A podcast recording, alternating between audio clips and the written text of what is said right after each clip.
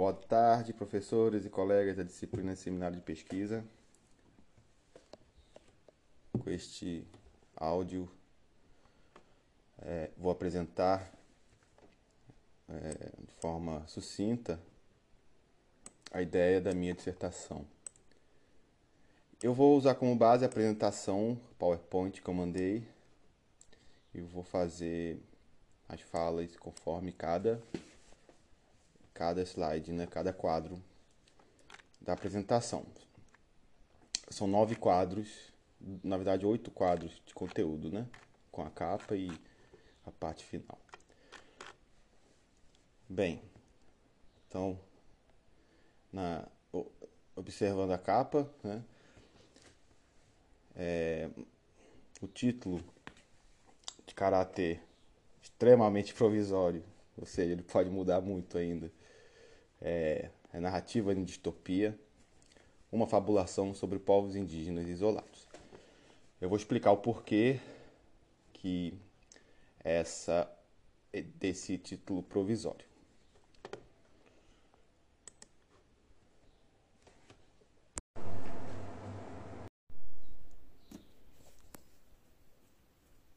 Bem, já no segundo slides, objetivos e pergunta norteadora. É, então, a, a pesquisa né, que vai se desdobra na, na dissertação terá, tem esse objetivo, é, considerando a impossibilidade de conversar com os povos indígenas isolados, explorar sobre os pressupostos teóricos de especulação etnográfica, perspectivas e percepções da pergunta norteadora, o que são os povos indígenas isolados, a partir de diferentes narrativas, relatos e diários de campo. É, explicando, é, bem, justamente por isso que eu coloco essa primeira frase, né? Há uma impossibilidade é, de diálogo, é, portanto, em tese de fazer etnográfico, né? É, com os povos indígenas isolados, justamente porque eles estão numa situação de, de, de, isolamento, de não contato, né? De afastamento, de rechaço de qualquer interação física. Né?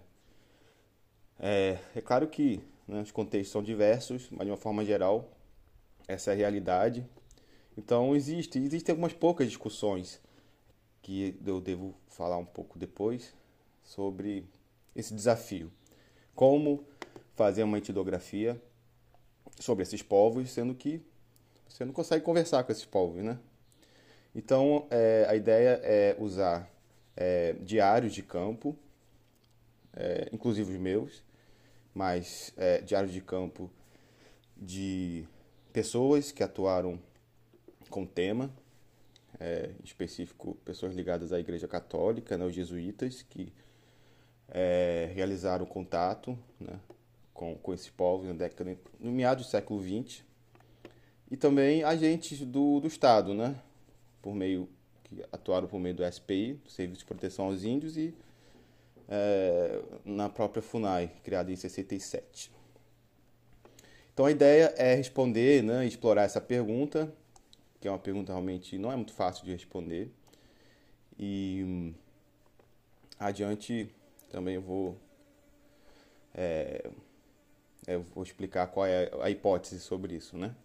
Bem, aí nível específico, é, pretendo identificar diferentes narrativas sobre esses povos, ou seja, justamente explorar esses diários, relatos de campo, é, para entender essas perspectivas, é, levantar situações diversas sobre essa presença. Vai, a dissertação vai ter uma parte inicial de, de contextualização e compreender até que ponto a liberdade fabulativa e especulativa potencializam a compreensão sobre esses povos e contribuir para o seu bem-estar e garantia de direitos. Ou seja, o recurso da fabulação especulativa, fabulação etnográfica, especulação etnográfica, né, é, uma, é uma das possibilidades né, é, de pensamento e escrita né, é, para é, né, conseguir, né, de alguma forma, falar sobre esses povos. Né? Isso é uma, será um dos pressupostos teóricos da dissertação. já indo para o terceiro slide, referencial teórico e metodologia, é, eu pretendo, enfim, como já ficou evidente, usar a etnografia como é, caminho metodológico e também é, exercitar uma espécie de autoetnografia, ou seja, explorar, explorar a partir dos meus diários de campo produzidos entre 2006 e 2018, é, procurar neles, né, como que eu pensava sobre isso, né, e como é que foi essa transformação ao longo desses é, desses anos sobre é, o meu entendimento sobre esses povos. Claro que há é, dados empíricos registrados nesses diários, quando for necessário a gente fará uso. É, também, com base em documentação, em grande parte é, cedida pelo, pelo, pelo acervo de uma organização sediada em Cuiabá. Hoje o nome é Operação Amazônia Nativa, mas antigamente o nome era Operação Enchieta. É, então era uma organização que, formada por religiosos é, e que, bem, alguns dos seus integrantes, né, realizaram ações junto de contato, né, pacificação, atração de povos ah, então isolados em Mato Grosso. Isso nas décadas entre as décadas 50 até 70. Então a gente vai acessar também é uma revisão né, dessa documentação, não só desses religiosos, mas também é, de indigenistas, sertanistas, né, como por exemplo o próprio Cândido Rondon, né, tem, tem uma, um acervo enorme de cartas dele, de, de é, vou dizer de, que são diários, mas são relatos diretos dele. E de também possivelmente vamos usar também o famoso Curtin Muendaju. É, faremos também uma revisão bibliográfica da pouca produção etnológica sobre o tema. Há, mas não é não é não é de, de muito muito tamanho, né? Então tem ator, autores como a antropóloga Dominique Galois, tem um artigo muito interessante sobre isso, e tem um antropólogo escocês, também peso pesado, chama Peter Gall. Então, com certeza, entre outros, né? Entre outros poucos. E também é, usarei recursos da, de entrevista, possivelmente é, farei algumas entrevistas com o pessoal mais antigo, que atuou tanto no Estado quanto nessas missões religiosas, notadamente jesuíticas, né? Também eu tô com uma, uma ideia de fazer uma entrevista com o pessoal do CIMI, do Conselho Indigenista Missionário. Justamente para o CIMI ele tem uma percepção muito interessante sobre esses povos. Eles chamam esse povo de povos indígenas livres, né? Então eu vou tentar, talvez, dependendo do andar aí da, da escrita, explorar um pouco essa concepção, né, junto aos mais antigos do CIMI. Bem, como referencial teórico, como eu falei, a gente vai tentar usar uma bibliografia é, que foi usada num laboratório de escrita etnográfica, projeto de extensão da Universidade Federal do Amazonas, e da qual é um laboratório de escrita etnográfica, né? E nesse laboratório é, foram disponibilizadas uma série de bibliografias que discutem justamente, dentre o universo ali etnográfico, né, de escrita, a fabulação, né, a possibilidade da fabulação, da especulação para a construção né, da, da antropologia, da etnografia. Então a gente vai usar como base essa essa linha teórica na expectativa de tentar enfrentar o desafio né, de etnografar, de, de, produzir uma etnografia sobre os povos isolados. Embora seja um pouco sempre na perspectiva de outras pessoas que conviveram, que atuaram junto a esse tema e que especularam sobre esses povos. Né? Bem, e etnologia, enfim, essa parte da etnologia que eu já citei. É, é isso, vamos para o próximo slide. No quarto slide tem uma proposta de sumário. É, então seria o, a dissertação por hora está sendo projetada dessa forma, com essa estrutura. Primeiro a introdução, né, onde terá essas formações básicas, é, como eu vou dizer mais adiante. Eu vou depois falar capítulo por capítulo, né? É, povos indígenas isolados em perspectiva, narrativas, esse é o, é o, é o, é o coração da, da dissertação, junto com o quarto capítulo, né, que aí é explorar os meus diários de campo e fazer uns exercícios é, de especulação, de fabulação a partir desses diários. E uma conclusão. Né? Eu estou encarando é, essa dissertação como se fosse uma viagem. Né? Eu queria também deixar isso. Eu não sei se eu vou usar isso na escrita, por enquanto eu estou usando. Dependendo como ficar, talvez eu retire. Mas a ideia é usar como se fosse uma viagem. Bem, a gente tem que preparar a viagem, né? O que é preparar a viagem? Primeiro a gente tem que saber para onde a gente vai, né? A viagem é uma metáfora da escrita, né? Então primeiro a gente tem que é, decidir para onde a gente vai, né? Ou seja, qual é o nosso objeto, né? Qual é o nosso, é, nosso objeto de, de, de pesquisa. Depois os roteiros, né? Preparar os roteiros.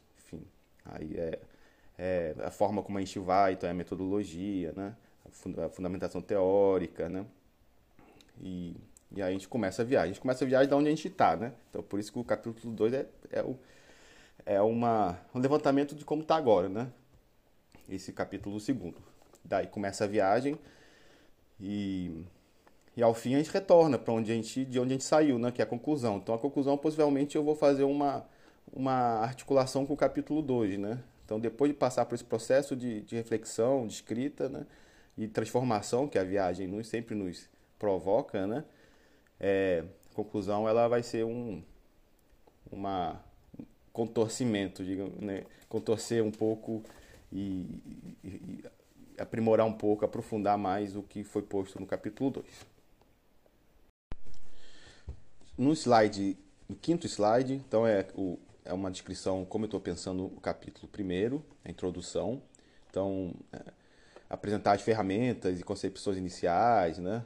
a hipótese, é, enfim, a metodologia justificativa é, e a problematização do tema. Né? Aí eu botei uma foto aí da, das flechas, que é justamente o instrumento principal da viagem, né? A gente tem que ir preparado, né? Para ir para o mato. E, então é isso, o capítulo 1 é, é, a hipótese, então eu vou falar um pouco da hipótese que está que, que tá sendo levantada, é a seguinte. É, a, possivelmente a visão hoje que se tem sobre os povos isolados é uma visão que remete à, à distopia, ou seja, a um futuro, a uma sociedade que está se destruindo, né? E por isso que o contato com esses povos é menos preferível, né? É prejudicial, né? Mas isso é um marco histórico, né? porque em toda a história de colonização, é, a utopia que regia, né? o projeto de sociedade, é, de integração desses povos da sociedade, uma sociedade que ia ser ideal, né? do ideal positivista, que, né? que fundamentou a criação da SPI, que sempre é, norteou né? a política indigenista, essa ideia da utopia, da sociedade, da construção de uma sociedade perfeita. Né? E quando a gente muda esse eixo, a partir do final da década de 80, é, começa a evidenciar é de fato uma, uma um sentimento distópico, né? Uma sociedade que está que tá envenenada, né? Que está em um processo de, de autodestruição. Uhum. É, então, é, é esse o, essa é a hipótese, né? Que, que é posta aí, que será posta no capítulo primeiro. E além disso, é...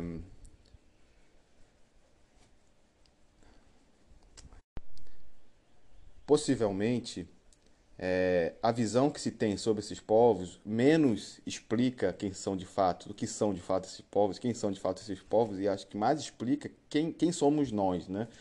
É, então, essas conceituações sobre esses povos, sobre os povos indígenas que se fez ao longo da história, é, provavelmente dizem mais respeito a quem somos do que o que sobre quem são eles, né? É, isso tem outros nomes, né? Também, né? É, é colonização, pensamento colonizado, ou seja o que for. Mas essa é a primeira hipótese inicial que a gente está é, trabalhando. No sexto slide, então, é uma explicação é, resumida do que seria esse capítulo. Como eu falei, seria um panorama geral né, sobre o tema, quem são, onde estão, quais são as ameaças, qual é a política pública, quais são os conceitos hoje existentes no âmbito é, do Brasil, nacional quanto internacional, né, em organizações multilaterais. Né? Então, eu queria fazer uma discussão rápida, é menos uma discussão e mais uma exposição de um panorama geral sobre esses povos. Né? É, é isso. Essa foto, todas essas fotos são minhas, né? Com exceção de uma que eu que vai que eu logo a seguir. Então esses são os isolados lá no Vale de Avari, a gente olhando para eles em perspectiva. No slide, no sétimo slide, então é uma breve descrição sobre o que seria esse capítulo terceiro. Tudo isso pode mudar ao longo da escrita, é uma viagem, a gente não sabe o que vai acontecer, né? Mas esse é o roteiro, né? É, é o roteiro. E, bem, esse o capítulo 3, como eu falei, narrativas, vão explorar um pouco essas narrativas jesuíticas, sertanistas, indigenistas sobre esses povos, com base em relatos diretos, em diários de campo. É, e também né, nesse capítulo que a gente vai querer explorar um pouco como os povos indígenas pensam esses povos isolados, isso usando um pouco a, a pouca é, produção etno, é, etnológica que tem sobre o tema. E algumas com base na, em minhas experiências mesmo de, de campo. Então, explorar essas narrativas. Inclusive, é, tentar explorar um pouco as narrativas de povos indígenas. E essa foto é um servidor da FUNAI, ele franciscato, num tapiri de isolados em Rondônia, década de 80. Ele, infelizmente, é, ele faleceu esse ano, é, vítima de um ataque de isolados, possivelmente tensionados aí com invasão da, né, do seu território por garimpeiros e fazendeiros, enfim, uma longa história. Mas é um. Bem, botei a foto ele representando um pouco esse, esse capítulo. No oitavo slide, temos então o que seria essa, um capítulo sobre os meus diários de campo. Depois de, de atravessar esse, esse roteiro, né, esses outros relatos, outros diários, outras possibilidades narrativas e de perspectiva de fabulação sobre esses povos, eu vou explorar as minhas próprias, né? E fazer esse jogo é, de, de relações né? narrativas e de fabulação. Então, nesse capítulo, é, a ideia é contextualizar um pouco as histórias que eu vou, vou escrever, né? E fazer um exercício fabulativo, né? É, soltando um pouco a caneta, soltando um pouco a, a criatividade descrita com base em dados empíricos coletados em campo durante esse período, nesses 12 anos. Então eu vou selecionar alguns causos, né? algumas situações factuais e trazer para uma escrita mais livre, fazendo um exercício de fabulativo sobre esses povos. Uma, de, uma experiência de ver como que isso pode se relacionar com outros relatos e com a própria possibilidades que a fabulação poderia nos proporcionar de compreender melhor esses povos, portanto, que nem fala o movimento indígena, compreender para valorizar, né? Então, é isso um pouco a expectativa desse capítulo 4. É, assim, farei também um, uma articulação dos meus diários de campo com esse referencial teórico que eu já mencionei, né? Sobre fabulação, é, ficção especulativa. Então vai ter uma parte de, de uma revisão teórica e articulação com os meus próprios relatos de fabulação, fabulativos. Ainda em relação ao slide número 8, onde aparece uma foto minha do lado de um sertanista muito famoso chamado Jair Candor, no Mato Grosso, num tapiri dos isolados é, de língua cauarriba, né? Cauarribe do, da região do Rio Pardo, Rio Guariba, Rio Roosevelt. Né? Uma das experiências que tive o privilégio de participar. Isso 2017 por aí. Essa essa expedição específica. Por último, como já falei, é o capítulo 5 que na verdade é a conclusão e eu vou continuar com uma, com uma discussão que eu, que eu comecei a fazer no capítulo anterior, no quarto, mas já em conclusão e voltando, voltando para casa, né? Estou voltando de viagem e refletindo sobre como foi essa viagem, como que ela mudou ou não algum algum direcionamento, alguma expectativa, alguma perspectiva sobre sobre os povos indígenas isolados e ver como que vem essa viagem de, de perspectiva, de fabulações, de especulações, é, transformou, né? pode transform, ser um, ter um potencial transformador é, no conhecimento específico é, desses povos. Então, isso é, é a parte final, é, voltando para casa. E essa foto, é, eu quis botar porque essa é uma foto dos isolados lá do Acre, e, então a conclusão é mais ou menos isso, né? A gente vai observar bem a foto e, e ah, esses isolados vivem isolados do mundo, nunca viu ninguém, tá desde a época do Cabral, essas coisas que se conta, né? Mas se você fizer o zoom ali no cantinho da foto, você vai ver um machado de ferro, né?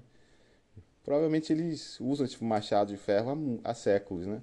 Desde os primeiros que é uma região próxima ao Peru, possivelmente há caminhos ali para os Andes, então acho que possivelmente o instrumento de ferro para esse pessoal não é muito não é novo, né? Mas eles utilizam e enfim, coletando, né? digamos assim, roubando aí nas casas do, entorno, né? Então, essa foto nos faz pensar um pouco e liberar nossa nosso poder de, de especulação, de fabulação sobre esses povos, desde que isso respeite, né, a sua forma de vida. Então é isso. Obrigado pela atenção, por terem me ouvido até agora. E fico à disposição se a gente conseguir fazer uma discussão na aula. É, então essa é a minha meu roteiro da minha viagem. Né? É, espero que contratempos ocorram, mas que sejam que venham para o bem, para a construção e para uma viagem mais confortável e mais prazerosa possível. Vamos lá, né?